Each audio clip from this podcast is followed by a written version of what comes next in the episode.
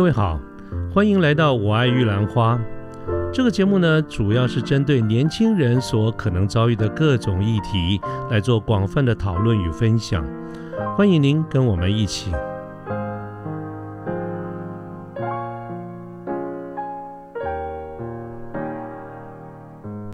像呃，来，大家我们再想象一个画面，就是如果有一个人，那他的额头上面有那个水珠，就是汗滴的那个水珠，然后呃眉头皱起来，脸上还有三条线，他可以想象这个是什么样子的？我受不了你了吗？对，或者是一种哦，我真的是对你很无言哦，我真的是脸上三条线，嗯，对对对啊，无言、傻眼、尴尬，这种其实那种三条线有没有？其实就是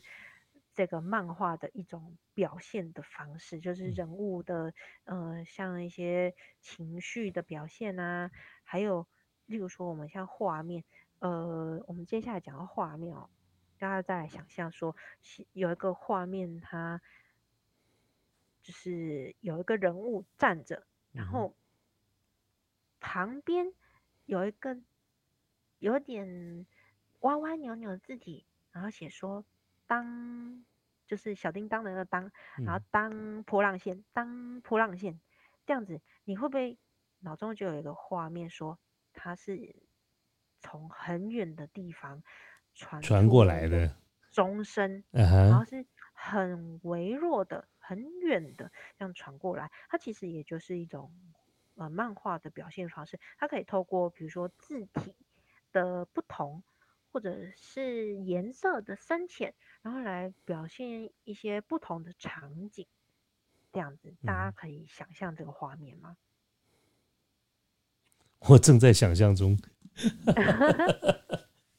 好，现在 不然我们再来用一个呃更具体一个画面。好，就想象一个学生他坐在书桌，像教室里的书桌前面哦，然后前面放着一张试卷，他手是在那个试卷上面拿着笔这样子写，可是他的额头上面出现了汗滴，然后肩膀这边也出现了汗滴，结果。呃，背景是那个一个时钟，然后再配上一个字体，写说滴答滴答滴答这样子。那大家可以想象说，这个画面大概是怎么样的一个心境跟情绪吗？题目很多，我做不完，或者是很难，或者是我赶着要把它做完。对对对，对不对？就是会显现出。这个人他可能很纠结啊，我对于考试我是非常苦手，我可能遇到一些困难，而且时间慢慢的在流逝当中，因为还有个时钟，然后写着这样子，那是不是这个东西它就会带有一个声音跟时间还有人物他情绪的一个结合？嗯嗯，那它画面就非常的丰富了。嗯，我们就是说这个。是一种漫画的表现方式，嗯对，对，所以我会觉得说，其实我们这些人呢，啊，应该说我们现代人哦，在生活里面其实不知不觉的都会接触到这些所谓漫画的一些表现方式跟一些元素，它已经非常融合在我们生活里，而且大家普遍也是蛮能接受的这样子了，对，所以我会觉得说，嗯。它已经不仅仅仅是一个呃小众的娱乐了，是它是一个大众的流行文化了。嗯，对。好，那呃，如果要讲到比如说像漫画，我们可能会想说，哎，那漫画它一定会有所谓的题材的不同。或者是哎，漫画有什么样的分类有没有？对，比如说像电影，可能就会有科幻电影啊，嗯，还有什么呃爱情电影啊、动作电影之类的。那漫画当然也有哦。我这边可能会比较以客群来分，嗯，就是主要的阅读的呃，你的客群读者在哪里？对，嗯。我们比如说像，如果你是以少年，就是小朋友啊，国中、国小生，呃为主的，可能就叫做少年漫画。嗯什么就是宝岛少年啊，就那个少年漫画，啊，啊，里面的题材可能它会比较，呃，像比如说冒冒险，就是什么历险啊、冒险啊、要跟伙伴所说去打怪呀、之类，或者是那种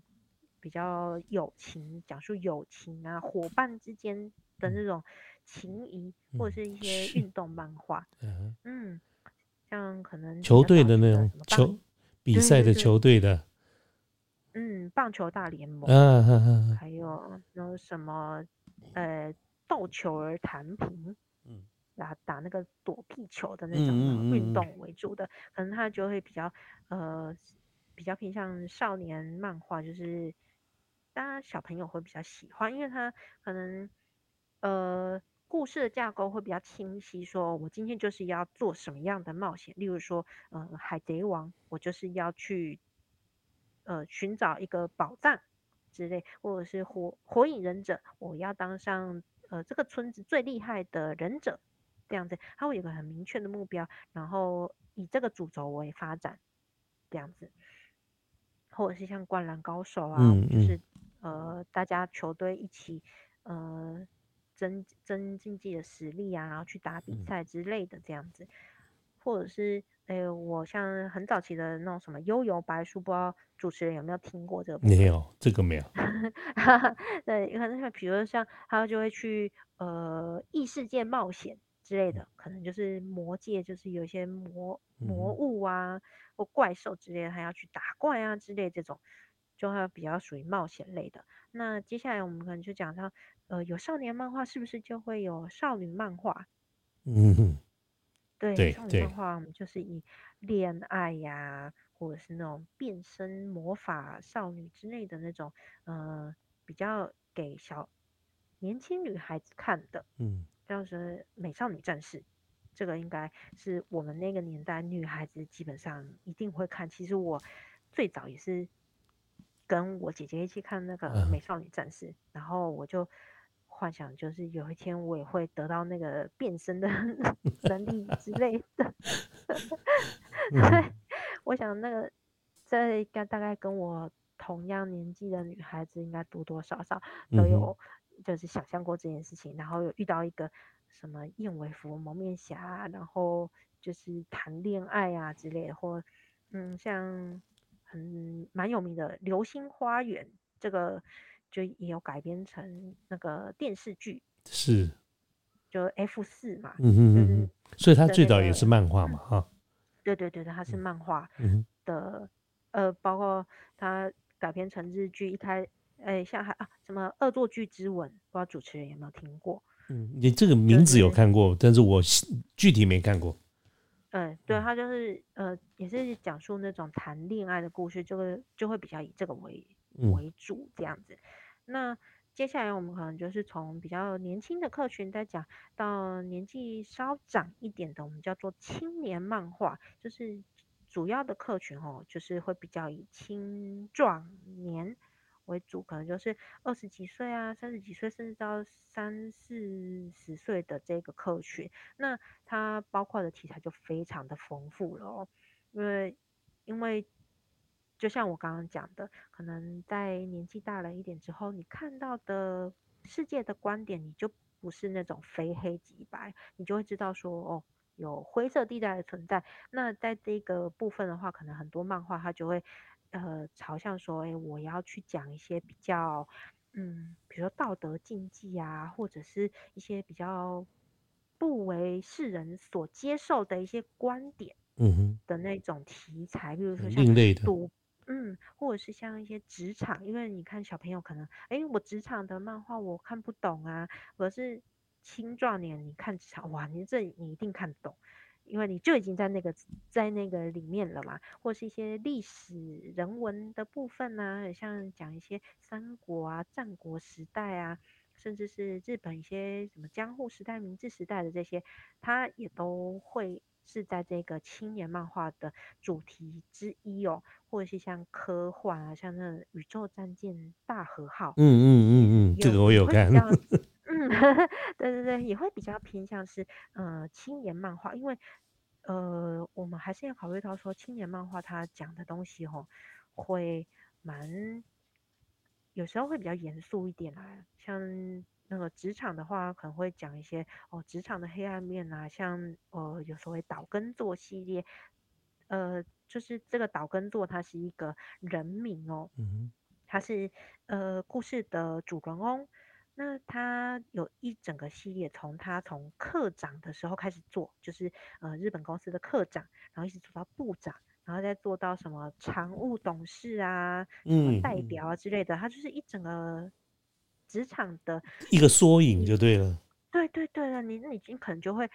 日本的人可能看了他就会很清楚的说，哦，对对对，我现在经历的这些，他讲的这些我都懂，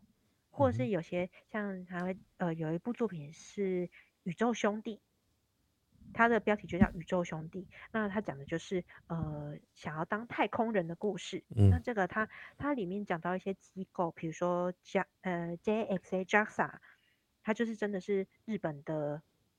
诶，相当于日本的 NASA，就是日本的一些太空呃太航太发展协会这样的。是，它对对，它就是以这个很实际的部分来讲，它也是算是比如说职场的一部分这样子。嗯，对，那就是呃包含的非常广这样。就越来越这个年龄层越来越上，这个往上嗯。就越来越接近真实社会里面的各个领域了嘛。哦，对对对，它也它会也也会带有一些可能呃，比如说像哲学性的思考这嗯些，它也会是里面其中的一些要素。呀，对，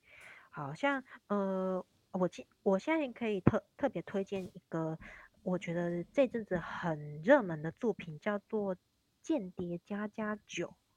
就是间谍，就是那个特务 spy 的那个间谍，然后加加九就是我们扮家家嗯的那个加加九。呃，他其实我是会觉得说，他横跨了呃少年漫画、少女漫画到青年漫画的这个范畴，因为呃可能小朋友看他会觉得说，哎，这个故事很有趣，就是它主轴就是说，呃有一个特务。他为了要执行一个任务，那他去扮成一个家庭的里面的爸爸的角色，可是因为他是单身，他得要找一个女儿，一个小孩跟一个老婆，所以他就去找了别人来扮演他这个角色，就是找了一个小女孩去扮演他的女儿，找了一个呃跟他年纪差不多的女孩子去扮演他的老婆。可是其实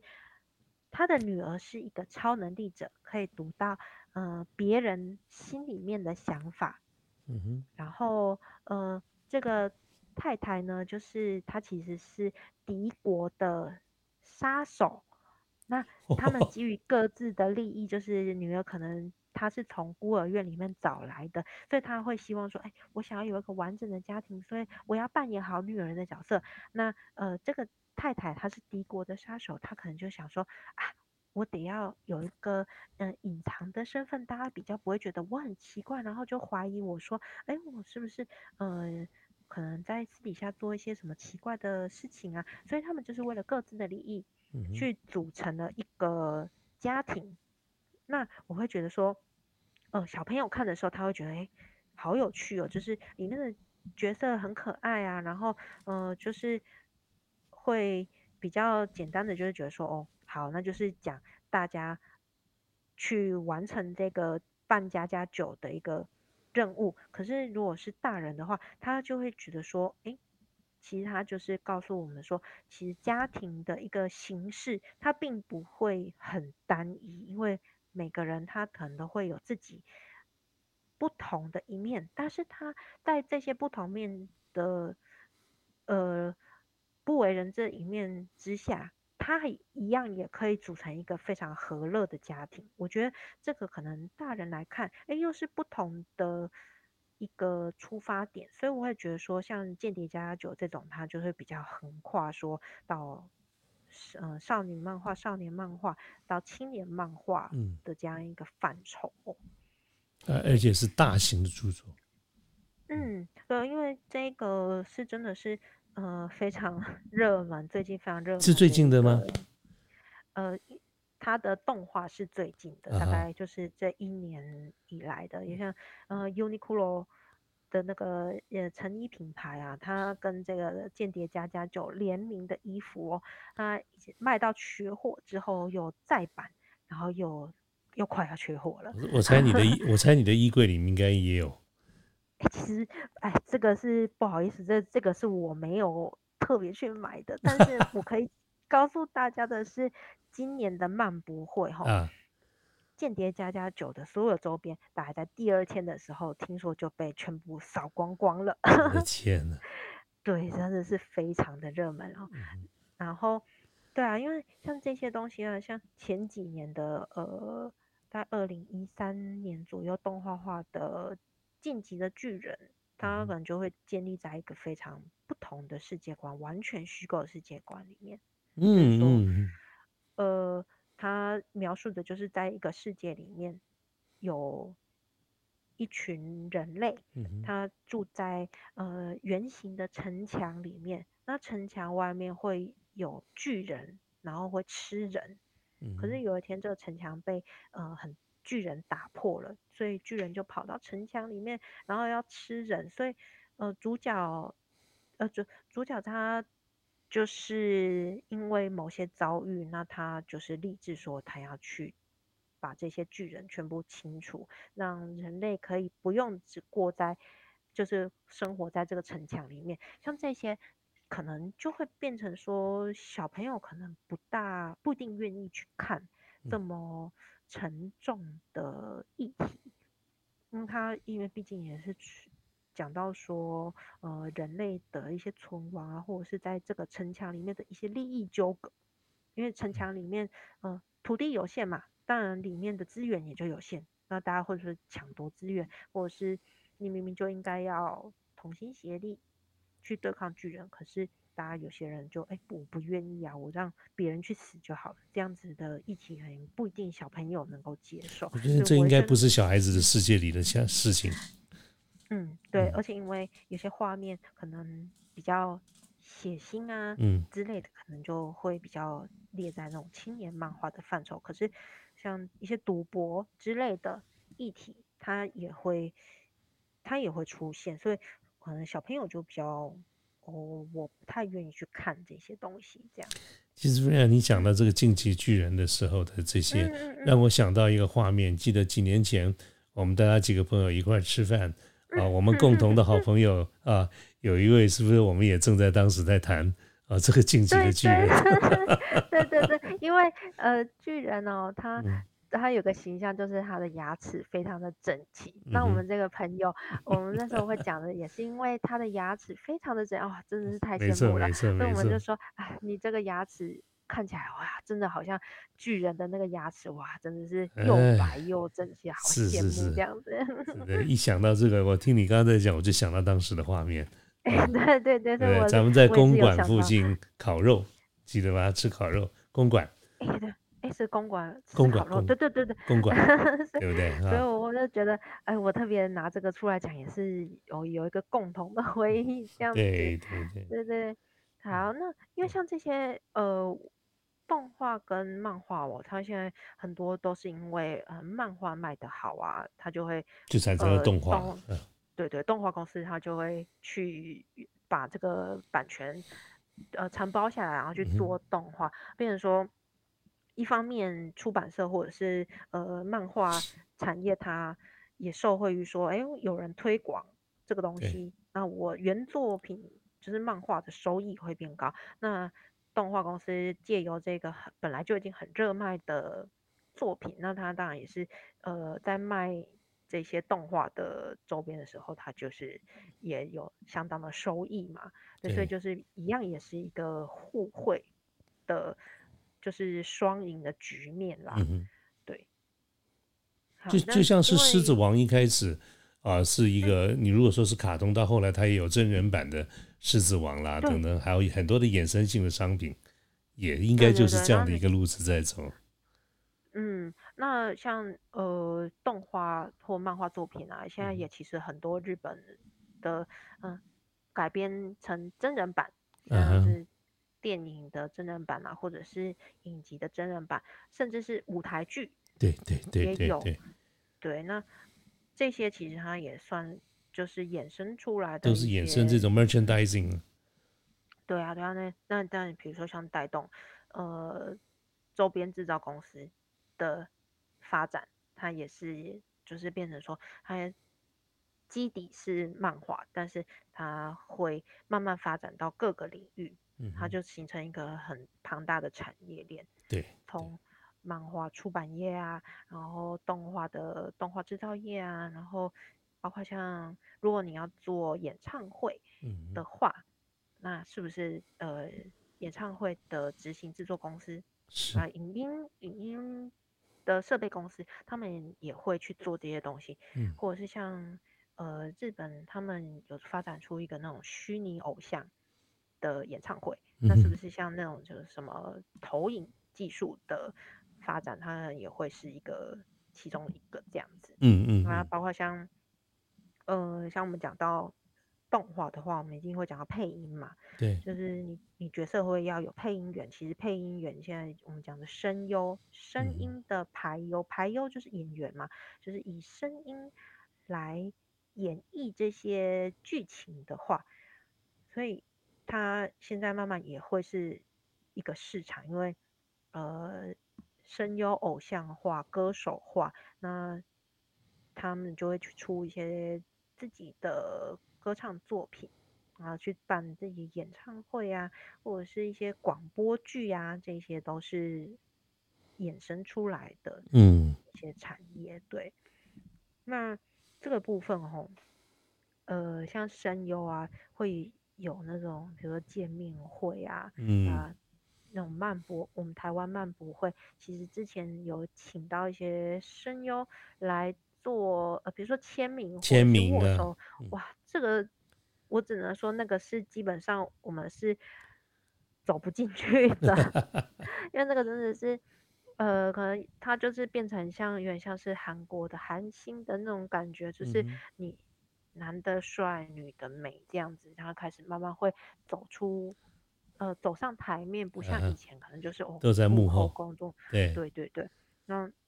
他可能会出一些周边的商品啊那些，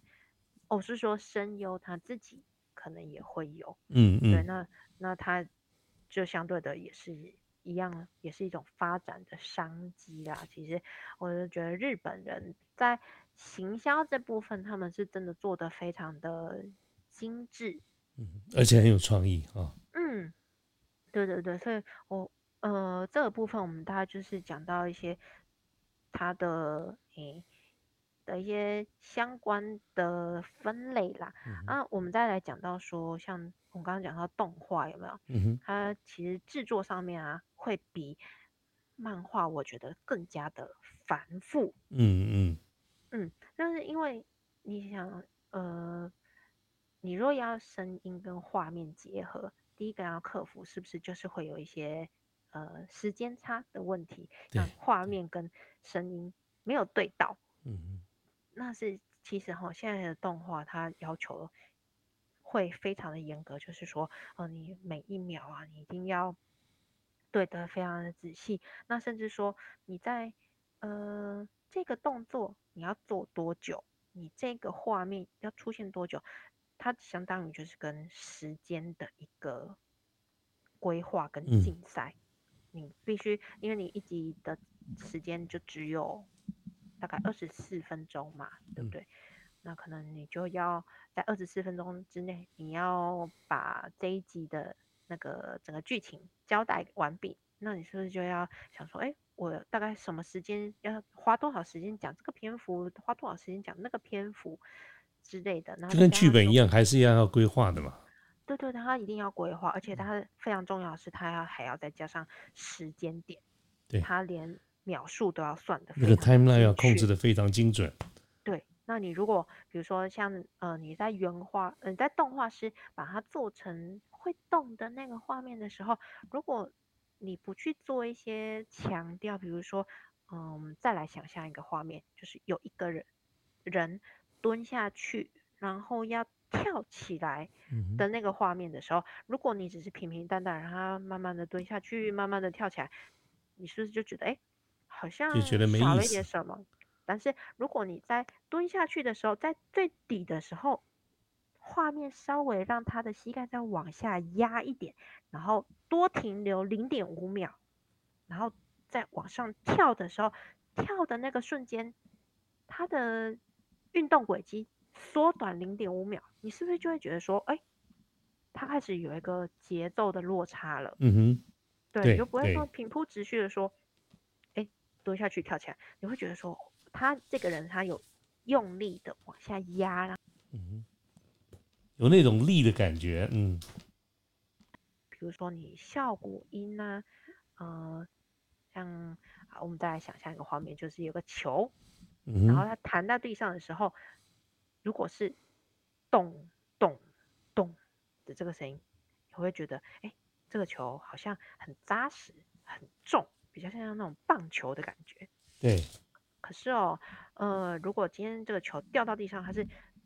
咚。咚咚，会有什么感觉？就是是不是它变得有弹力了？对，对，这就是所谓音效的部分。那当然就比如说，呃，人呃，像人物可能会有一些情绪的转变啊，或者是画面的转变的时候，那当然这个就是一些背景音效。它就会有所不同嘛，就是我们要画面跟声音的配合，那你就会觉得说，哦，这个他如果配得好的话，你会觉得说，哎，这个这个人物这个角色他是真的很栩栩如生的活在那个世界里面，也就呼应了我们前面所说动画的原意，就是为事物注入生命力。赋予生命这样子，所以它比漫画还是要复杂多了。嗯，我觉得制作上面，制作上面啊，嗯，因为它毕竟它还要牵扯到，呃，你要让它每一那每个画面它要动起来，中间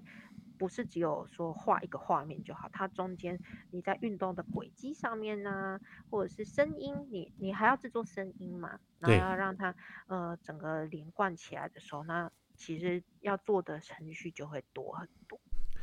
呃因为录制时间的关系呢，我们节目是分段的播出的，所以欢迎各位继续收听我们后面的各期节目。